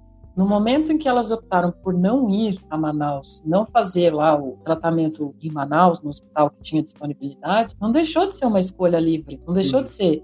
Ela sabe, eu bem provavelmente imagino que o médico deve ter informado para ela, o senhor está coberto de razão, dizer, olha, se não for, se não for entubado, né, em síntese, se for para casa, vai morrer. Ah, o resultado é esse, em suma, né? Mas se a pessoa não tem nenhum tipo de comprometimento cognitivo, se ela está escolhendo ali de forma livre, autônoma, independente, se ela recebeu essa informação dizendo, olha, se você não for para o hospital, se você não for entubado, se você não tomar a medicação X, Y, Z, a consequência disso é que o seu prognóstico é ruim, porque a sua doença vai evoluir e você vai a óbito. E no pesar das coisas ali entre ir e não ir, dentro do exercício da autonomia dela, a dignidade humana dela foi optar por não ir. Então, é um exercício como qualquer outro de uma pessoa que optaria, por exemplo, nessa situação porque cuidado paliativo também é uma escolha. Tem pessoas que optam por eles, tem pessoas que optam por tudo, tem pessoas que optam por nada, né? E aí é uma questão de a escolha, ela tem que ser feita de maneira esclarecida. Por óbvio que eu imagino que ela sabia, né? Se que se ela não fosse, que ela viria óbito, mas ela escolheu. Isso é um exercício de autonomia. Por mais que isso choque, isso dá um choque de como assim não vai, né? Como assim? Eu entendo a sua aflição compartilho dela. Mas, quando a gente entra nessa coisa de exercer e defender a autonomia, a gente tem que olhar e, de certa forma, entender que isso é até normal. Não tem nada de tão anormal aí nessa escolha. A menos que ela não tenha recebido as orientações que precisava receber, né? Eu acho que não foi o caso. Me parece, não sei se os doutores vão concordar comigo, é claro que a gente vai ter que aguardar uma situação muito peculiar, não sei se vai chegar a ensejar algum tipo de jurisprudência, né? Que é um caso muito específico, não sei se vai ser levado adiante judicialmente falando, mas me parece uma situação da tal da mistanásia, né? Aquele conceito que tem sido bastante trazido à tona nesse período, que é a questão da, diferente de ortanásia, de eutanásia, a questão da abreviação da vida em função do padrão social, da qualidade de vida daquela pessoa, né, que muitas vezes tem relação com a ausência de uma infraestrutura de condições é, é mínimas né, para atender à necessidade sanitária de determinada população. Não sei se isso pode ser eventualmente argumentado nessa situação específica. Mas me parece que, por parte da família, isso possa ser argumentado, né? E também tem que analisar, eu imagino, quem que está tomando essa decisão de não ir, né? Se é a própria pessoa idosa, se é o seu representante, né? Como a gente mencionou aqui, caso exista de fato. Enfim, é uma questão com realmente várias peculiaridades. Vocês acham que isso pode ser levado adiante? Esse caso pode ser levado adiante, doutor Wilson? Como o doutor acha que isso vai seguir? Não, já seguiu, na verdade. Que eu já recebi, a gente começou a discutir, ficou alguns dias discutindo e a gente discutiu tanto que dias depois a gente já só recebia no meu WhatsApp o termo de responsabilidade. O hospital liberou. O hospital liberou, provavelmente embasado com os mesmos fundamentos que a doutora Natália está colocando, né? Então, falei, olha, foi uma escolha, enfim, eu acho que não sei se o colega a, a, discussão que o colega me, trouxe é exatamente judicializa ou não. A percepção que o colega disse ao Vitor, será que esse caso não é parecido com aqueles casos do, dos incapazes, de menores incapazes e a transfusão de sangue de testemunhos de Jeová, né? Que há um tratamento diferente quando é maior, adulto, capaz e os menores incapazes, né? A jurisprudência faz essa distinção. E a colega falou, olha, Será que esse caso eu também não tenho que judicializar, eu não tenho que compulsoriamente mandar transferir para Manaus? E aí, nessa que a gente ficou discutindo juridicamente, estatuto de idoso, direito à saúde, etc., chegou já o tempo de responsabilidade, o hospital liberou. E aí eu não sei realmente quais foram os próximos passos da colega. Eu acho que não aconteceu nada. Eu acho que ela não judicializou, eu acho que ela respeitou provavelmente a autonomia, como a doutora Natália bem defendeu. Perfeito. Nós mencionamos mais cedo, a doutora Natália me esclareceu, me elucidou a respeito da questão da nomenclatura aí das ILPIs, né? Um termo mais técnico seria ILPI, né? Que é a instituição de longa permanência de pessoas idosas, né? Não é isso? Isso. Perfeito. Nessa situação, é, quero trazer um ocorrido recente aí. Na verdade, no final do ano passado, 2019, já existia é uma proposta por parte da comissão na Câmara dos Deputados, é uma comissão da Câmara dos Deputados em que a presidente da comissão de promoção, proteção e defesa dos direitos das pessoas idosas, é uma deputada, apresentou ao governo federal, direcionado lá para ministra da Mulher, da Cidadania e para o ministro Onyx Lorenzoni, né, não, não vou lembrar a pasta dele agora, apresentou ao governo federal um pedido de priorização de recursos federais para instituições como as ILPIs, né? Queria perguntar para a doutora Natália como essas instituições são mantidas em termos de, de recursos, né? E esse direcionamento por parte do governo federal para essas instituições, ele já era de fato necessário àquela altura e pode-se dizer que ele tornou-se ainda mais em função da pandemia? Bom, as ILPIs no Brasil, elas são basicamente né, públicas, privadas e tem as filantrópicas aí. É uma seara passível de discussão já há um tempo,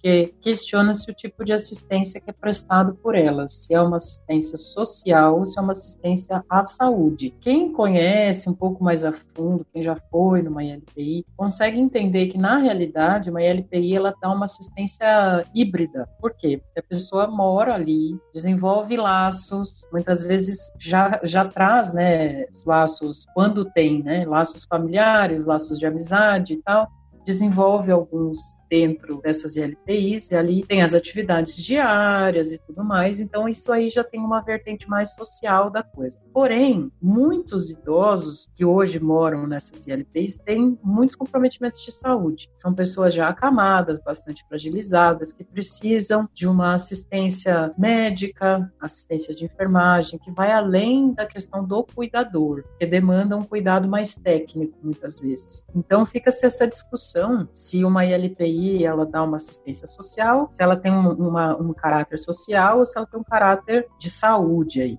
ela tem essa dupla abordagem. Então, independentemente de qual seja o tipo dessa ILPI, seja ela pública, seja ela filantrópica, seja ela particular, ela vai, na sua grande maioria das vezes, prestar esse tipo de trabalho. Quando ela é pública, a gente começa a, a se deparar com alguns problemas, né? Que foi o caso aí da idealização desse Fundo Nacional do Idoso, essa coisa que você mencionou agora pouco. Por quê? Porque essas ILPIs públicas, elas sobrevivem de verba pública, que é repassada para elas aí mensalmente. Mas num quadro de pandemia como esse que a gente está vendo agora, a demanda por gastos ela foi muito maior do que a oferta, porque as pessoas precisaram investir principalmente em EPIs. Então tinha gasto com máscara, com aquele propé para proteção de, de, sapato, a roupa, é, os aventais tinham que ser descartáveis, luvas já tem um gasto grande nesse aspecto com fralda, com medicamento, com produtos de primeiros socorros, com os funcionários, enfim. Então, nesse momento, a coisa potencializou aí ao extremo. E foi, então, que se pensou em tirar uma, uma verba, né, de, de se passar uma verba desse Fundo Nacional do Idoso para essas ILPIs. Só que, para isso, essas instituições, elas têm que estar cadastradas na Secretaria Nacional dos Direitos da Pessoa Idosa. Só que, para ter esse cadastro, essas ILPs têm que ser regulamentadas, tem que ser muito bem estruturadinha, que a gente chama, tem que ser regularizada. Porque um dos maiores problemas também é que muitas ILPs, ainda que prestem serviços aí por um caráter de filantropia, elas não têm regularidade nenhuma. Então, quando você entra nessa coisa de conseguir verba pública para melhorar o seu atendimento, o que que acontece? Você não consegue porque elas não têm regulamentação, elas não estão formalizadas. Né? E quem acaba sofrendo o maior impacto disso é a pessoa que está lá dentro, que é o idoso que mora lá, entende? Então, é, se as pessoas que quiserem depois até dar uma olhada no próprio site lá do Ministério da Mulher, Família e dos Direitos Humanos, existe uma disposição sobre essa questão, porque eles têm um formulário, essas verbas começaram já a ser repassadas, né, desde que esse fundo foi criado e agora com essa coisa da, da com esse quadro de pandemia, mas para isso precisa ter oficialmente essa regularização desses cadastros, dessas ILPIs aí. Muitas ficam em processo de implementação e não finaliza, aí já tem gente morando lá. Então é complicado, porque o impacto maior não é só na questão das despesas, né? É que onde isso impacta, na verdade, são os índices de contaminação são altíssimos lá dentro. Se eu não tiver aparato, se eu não tiver uma equipe preparada, né? Então, tem um quadro aí atrás muito maior que tem que ser pensado nesse momento. É, eu também tenho uma preocupação muito grande com as ILPIs, né? O Ministério Público tem, inclusive, uma das funções do Ministério Público é justamente fiscalizar essas ILPIs e como a doutora Natália falou, elas precisam estar regularizadas. Né? Aqui em Manaus, por exemplo, doutora, nós só temos duas ILPIs regularizadas. Uma é a pública, né, a Fundação Dr. Thomas, e a outra é privada, que é a Casa São Vicente de Paulo. Então, nós temos duas regularizadas. Nós temos outras atividades, outras casas de repouso, né? enfim, informais ainda que não estão regularizadas. As únicas regularizadas são a pública, que é a Fundação Dr. Thomas, e essa privada, Casa São Vicente. E eu vejo também muitas dificuldades nessas privadas que recebem convênios públicos. Por quê? Se você olhar, e eu comecei a estudar há, há pouco tempo esses convênios que são feitos com essas ILPIs privadas que recebem fundos públicos, basicamente os projetos dizem respeito ao folha de pagamento. É basicamente pagar funcionalismo. É quem trabalha lá, os cuidadores, os pedagogos, né, os uh, médico, enfermeiro, psicólogo, pessoal administrativo, mas é para pagar funcionalismo. Ou seja, muito de alimentos, de gastos com higiene e tudo, sobrevive ou do dinheiro que é pago pelos idosos, porque há essa possibilidade, né? O Estatuto do Idoso diz que é possível haver esse pagamento,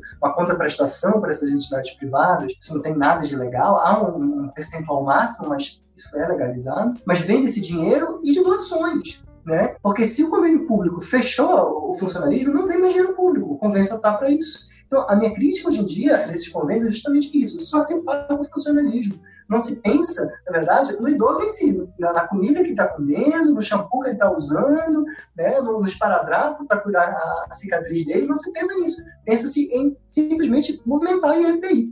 Né? Então, o que a gente está tentando discutir hoje em dia com as secretarias, né, que passam, geralmente a Secretaria de Assistência Social, SEJUSC, passam esses verbas públicas para as ILPIs privadas, estou falando especificamente, é pensar nesse convênio público não apenas como pagar folha de pagamento, não é só para pagar a folha de pagamento. Ah, mas é, precisa pagar? Precisa, mas você para, né? Vamos ver se a gente consegue até enxugar essa folha de pagamento para incluir essas outras verbas que não são incluídas. Né? Durante a pandemia, a gente teve problemas sérios aqui em Manaus, né? inclusive nas LPIs, infelizmente. E aí você vai pensar, mas como, como é que vocês deixaram acontecer isso? Foram tomadas todas as medidas possíveis de precaução, EPIs, suspensão de visitação. Uma preocupação, doutor Antônio, foi justamente a gente permitir que os idosos tivessem contato com as famílias via videoconferências, né? para suspender a visita, mas ter sempre informações, informações diárias via grupo de WhatsApp, sobre os idosos, como é que eles estavam, se estavam sentindo sintomas ou não, etc. Mas infelizmente a Covid entrou pela pior maneira possível, que foi pelas mãos dos funcionários. Por que isso? Porque os funcionários das ILPIs não trabalham apenas nas ILPIs. Esse é o problema.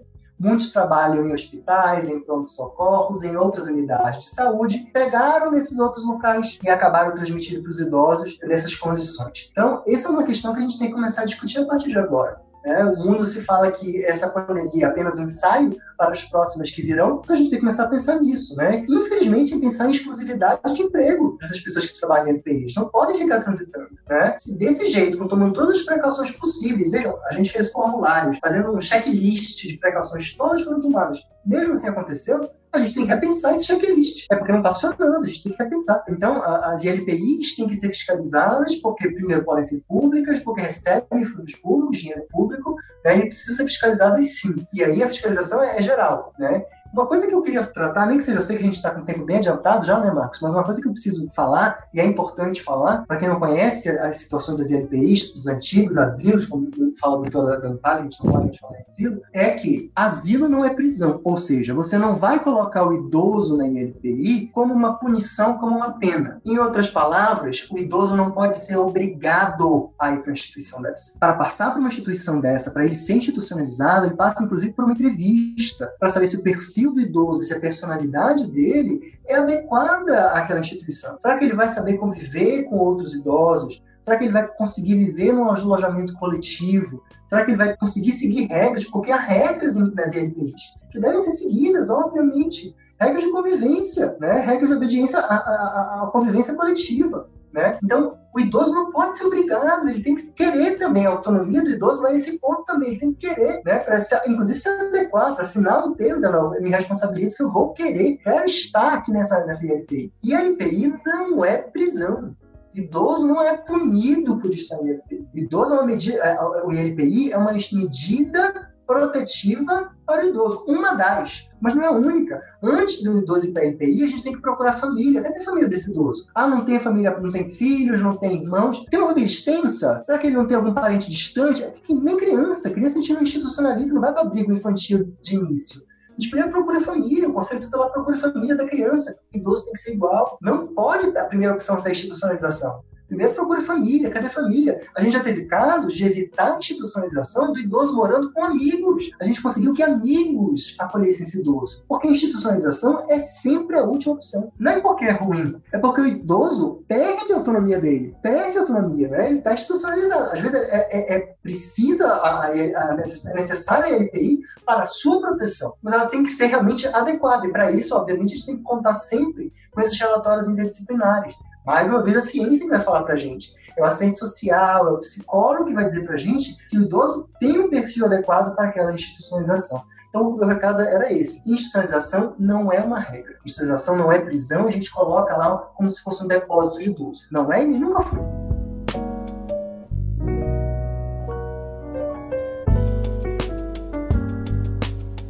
Infelizmente, eu preciso condensar aqui o finalzinho do nosso episódio. A gente ainda teria alguns temas a tratar, é muita coisa para falar. Né? Ainda bem que é muita coisa para falar. Eu acredito que a gente, com certeza, está ajudando muita gente que está consumindo esse conteúdo aqui, né? com essas informações que vocês estão comentando. Eu preciso sacar um dos temas da nossa pauta aqui, e eu prefiro sacar a questão das viagens. Eu posso tratar disso num outro episódio, até da parte de direito do consumidor, acho que dá para falar disso. Mas eu preciso falar com vocês sobre a questão agora mais especificamente da parte penal mesmo, né? Eu quero trazer com vocês a questão da violência contra o idoso. Né? A gente teve recentemente a celebração, né? Eu, eu, digo celebração, não me entendam mal. Celebração é realmente no, no, no sentido de marcar um dia específico do ano para lembrar as pessoas de que essa causa nobre, essa é uma causa que precisa ser levada adiante na questão do combate à violência contra a pessoa idosa. Os registros de violência contra os idosos têm aumentado significativamente, como o Dr. Vitor bem mencionou no começo. Mas a minha pergunta para vocês é, do ponto de vista técnico-jurídico, qual o tratamento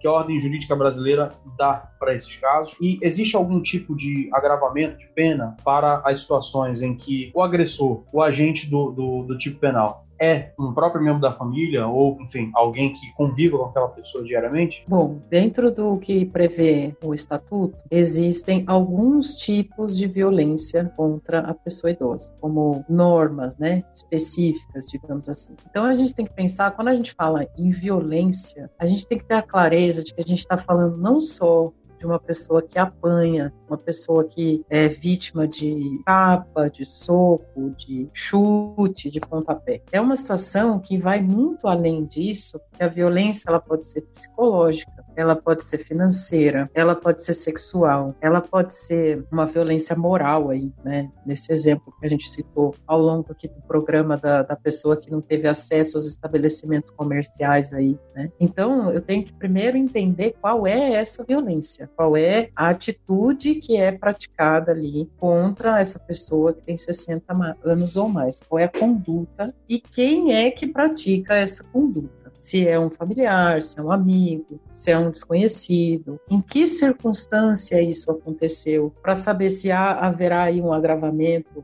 dessa pena ou não, né? Porque lembrando que perante a legislação o idoso ele é vulnerável, então por si já é uma situação que legalmente, né, tem aí um agravo por si só, né? Mas a depender da situação e aí vai caber então ao Ministério Público e aí eu acho que essa parte o doutor Vitor pode falar com mais propriedade que eu, de individualizar essa conduta, ver muito bem quem é que praticou essa conduta, individualizar e dar a essa pessoa a penalidade na medida em que ela praticou seus atos, considerando aí as especificidades de cada relação. Mas as pessoas têm que ter essa compreensão, no primeiro momento, de que não é só bater, né? É não dar vez, é não dar voz. São ofensas verbais reiteradas que machucam tanto quanto um tapa, né? As pessoas têm que ter esse conhecimento, sabe? Saber que isso é uma violência. É um empréstimo consignado que não foi autorizado, é um uso de cartão que não foi autorizado, é uma movimentação de conta bancária que não foi autorizada, né? E muitas vezes esse idoso vai estar numa situação muito complicada se alguém, né, que seja de fora, que saiba disso, não leve isso adiante porque muitas vezes esses empréstimos, essas movimentações são feitas por um filho, por um neto, é proteger essa pessoa, porque muitas vezes você já se sente um problema dentro daquela casa. Ele já se sente um ser à parte ali daquele conjunto social ali, né? Daquele contexto social. Então, muitas vezes alguém de fora, tomando conhecimento disso, precisa levar isso adiante, para que isso seja apurado, para que isso seja investigado, para que o Ministério Público possa fazer o trabalho dele, para que o juiz possa dar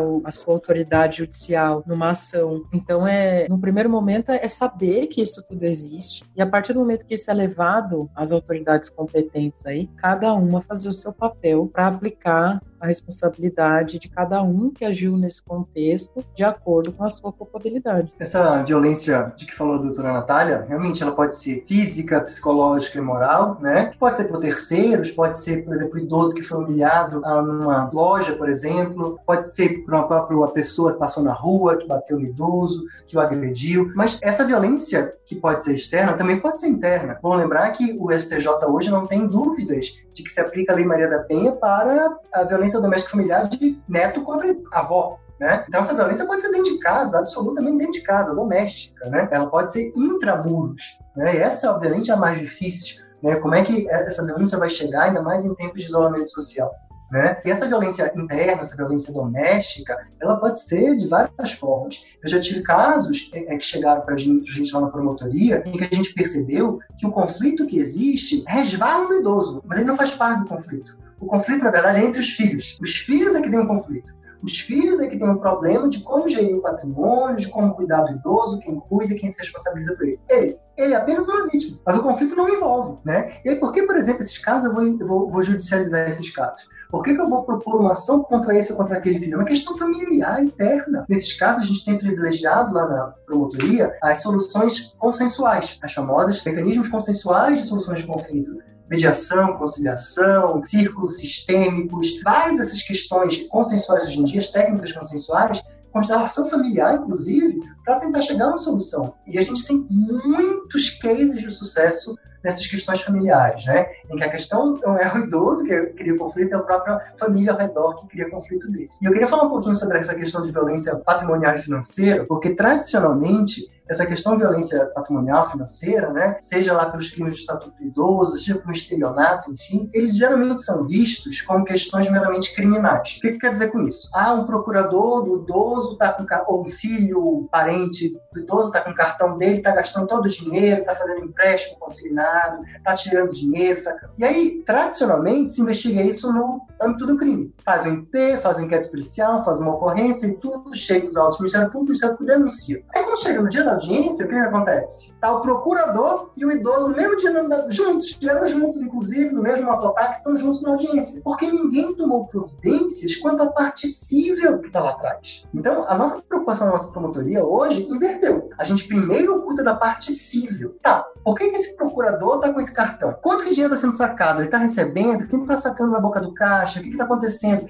A gente vai atrás primeiro dessa parte civil para proteger o idoso. Depois que a gente apura todos esses fatos, faz a remoção do curador ou tira esse dinheiro, inclusive bloqueia esse cartão, se for o caso, para dar outro cartão para idoso. Depois que a gente cuida de toda essa parte civil, que a gente, ah, então, agora a gente vai ver o responsável criminal. Durante muito tempo se preocupou, e o Ministério Público entenda, é uma questão corporativa, a gente pensa na perseguição criminal, mas não pode ser só isso. Né?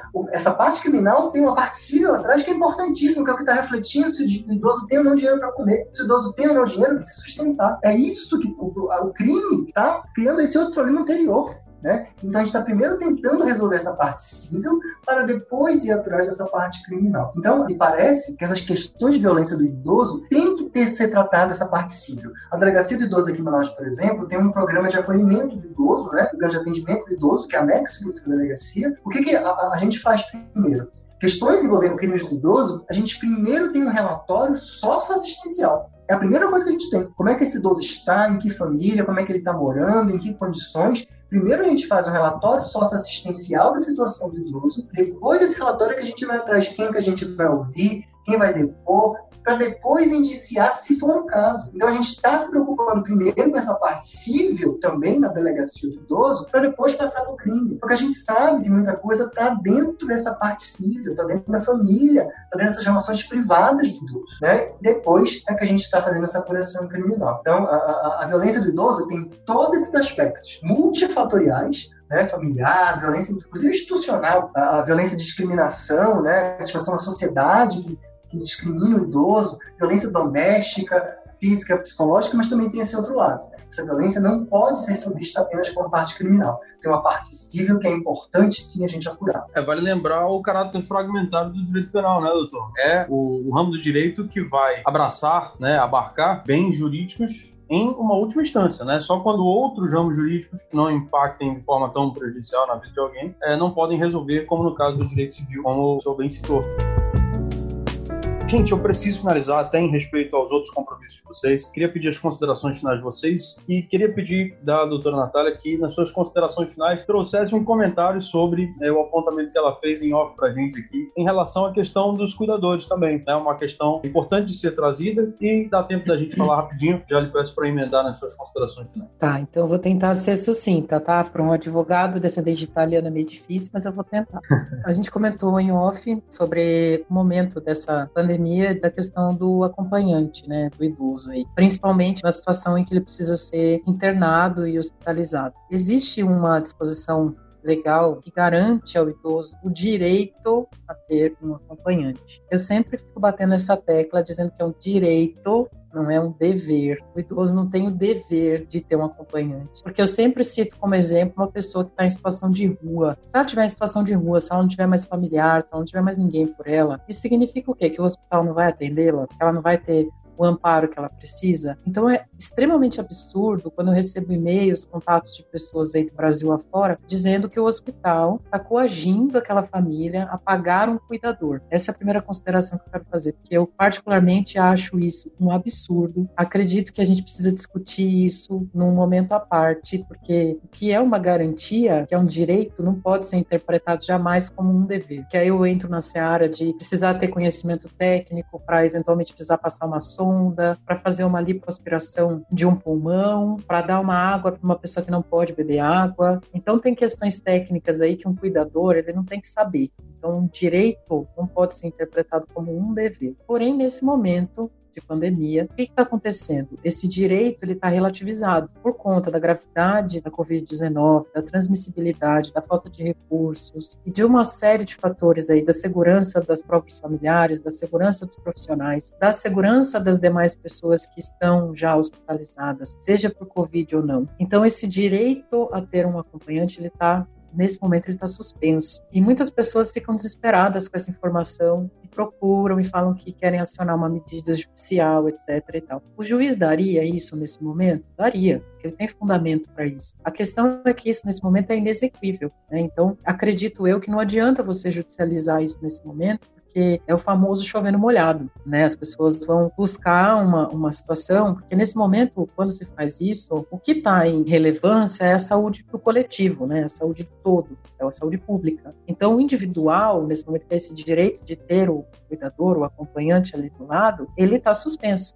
Então é importante saber disso, o porquê disso. Mas, por sua vez, não está suspenso, e aliás é um dever né, se ter notícias desse paciente que está lá, desse familiar que está lá, seja ele idoso, deficiente ou não. As instituições têm aí uma, digamos assim, uma obrigatoriedade de dar um feedback, de dar um posicionamento sobre aquele doente, dizer como é que a doença dele está evoluindo e procurar fazer isso num tempo, digamos assim, justo, né? Porque já houve situações de pessoas que ficaram sem notícias dos seus familiares por três dias e a notícia final, quando veio, era a informação de um óbito. Isso é muito triste, porque a família é a continuidade do paciente. Se o paciente está doente, a família, quando não tem notícias, fica mais doente ainda. Então, nesse momento, a gente sabe que todo o pessoal da área da saúde merece o nosso louvor, a nossa gratidão eterna. São pessoas extremamente admiráveis que vestiram a camisa que foram lá e estão fazendo o seu trabalho com muita honra, com muito respeito. E eu admiro todos eles assim, e aproveito até para dizer isso claramente o quanto eu agradeço todos eles trabalhando dessa frente. Mas a gente precisa dar um olhar maior para esse ponto, porque isso em alguns aspectos ainda está faltando. Tem muita família precisando de notícia e essa notícia não está vindo. As pessoas precisam parar para pensar um pouco mais sobre isso agora, nessa situação. A gente não precisava precisava ter um projeto de lei para garantir o direito de videochamada. Isso é uma questão humanitária, né? Eu tenho família, você tem família, todos têm família. Quando eu levo essas questões e preciso de legislação para elas, isso mostra um déficit social de, de conhecimento, de humanização bastante expressivo, né? A gente tem um projeto de lei tramitando para isso. Será que precisa disso? Né? Se fosse comigo, eu não ia querer ter informação do meu familiar que está lá. Então eu deixo essas questões a título de reflexão, porque eu acho que elas são bem pontuais nesse momento. Aproveito aqui para agradecer o convite mais uma vez a você, Marcos, agradecer a possibilidade de discutir temas tão importantes com o Dr. Vitor, que me agregaram muito conhecimento e muitas reflexões. E espero que a gente possa se encontrar aí numa outra oportunidade ou outras, né? Quem sabe até pessoalmente quando toda essa pandemia acabar, claro. porque esse mundo digital é muito bom, mas ele dá um distanciamento que o, o brasileiro, que é caloroso por natureza, está sentindo falta, né? De abraçar, de dar a mão e tal. Então, quem sabe, né? Quando tudo isso passar, fica o convite para vocês que são aí de Manaus virem a São Paulo. Espero encontrá-los e deixo aqui meu agradecimento por toda a atenção, por todo o carinho, por toda a cordialidade que a gente conseguiu tratar aqui essas questões tão importantes. Agradecer imensamente o Dr. Vitor enquanto promotor, né, que a gente brinca que ele está do outro lado, mas ele se colocou numa condição de extrema igualdade e agradeço muito por isso. E fico aqui totalmente à disposição dos que quiserem entrar em contato. Também estou no Instagram, se alguém quiser depois contactar, tá lá, Natália Verde Advogada, é só me procurar. Mais uma vez, muito obrigada mesmo. Bom, eu também tenho que agradecer, mas antes eu queria só fazer uma, uma, uma uma réplica, na verdade, contribuir com o tema da doutora Natália, essa questão do cuidador eu compartilho da sua preocupação por esse acompanhante e eu compartilho de outra preocupação também de se fazer esse acompanhante obrigá-lo a prestar atividades que são privativas, por exemplo, de enfermagem, né? Trabalhos que deveriam ser de enfermagem não podem ser realizados por esse acompanhante, não podem por quê? Porque, como a senhora disse, são atividades técnicas, né? E muitas unidades de saúde obrigam esses acompanhantes a fazer atividades que são privativas da enfermagem. Então, isso a gente tem que se preocupar mesmo. Acho que isso daria só um, programa só para isso. Direitos de pacientes, acho lindo esse nome, Direitos dos Pacientes, acho bem bonito. Mas eu queria agradecer realmente o debate, a doutora Natália, o Marcos. Foi um debate franco, um debate de ideias, de preocupações, de reflexões. Mas é, é bom a gente discutir isso no dia dos idosos, né? E do, quando a doutora Natália falou tão bem, todos somos idosos. E vamos, todos os dias estamos envelhecendo. Todo dia a gente envelhece um pouco mais. Sorte a nossa se chegarmos à idade de idosos. 60 anos, 70 anos. Sorte a nossa. Então a gente tem que refletir, tem que defender esses direitos. Os direitos dos idosos são de todos, né? Com acessibilidade. Acessibilidade é um direito de todos, inclusive dos idosos, qualquer pessoa. Então, eu queria agradecer o debate, foi muito bom, foi muito proveitoso, aprendi muito também. Obrigado, viu? Doutora Natália Verde, doutor Vitor Fonseca, muito obrigado pela participação de vocês. Foi uma honra estar conversando com vocês, discutindo esse tema tão relevante. E a você que nos acompanhou até agora, espero que nós tenhamos contribuído né, para elucidar esse tema tão importante. E se você gostou desse conteúdo, curta aí onde você está vendo, não sei se no YouTube, no Spotify, né, outro agregador de podcast. Compartilhe com quem você acha que pode tirar proveito desse conteúdo e nos ajude né, a espalhar a palavra do Abaju, que é sempre uma palavra de técnica jurídica, objetividade, imparcialidade, isenta de discurso ideológico. Tá bom? Muito obrigado e até o próximo episódio do Abaju.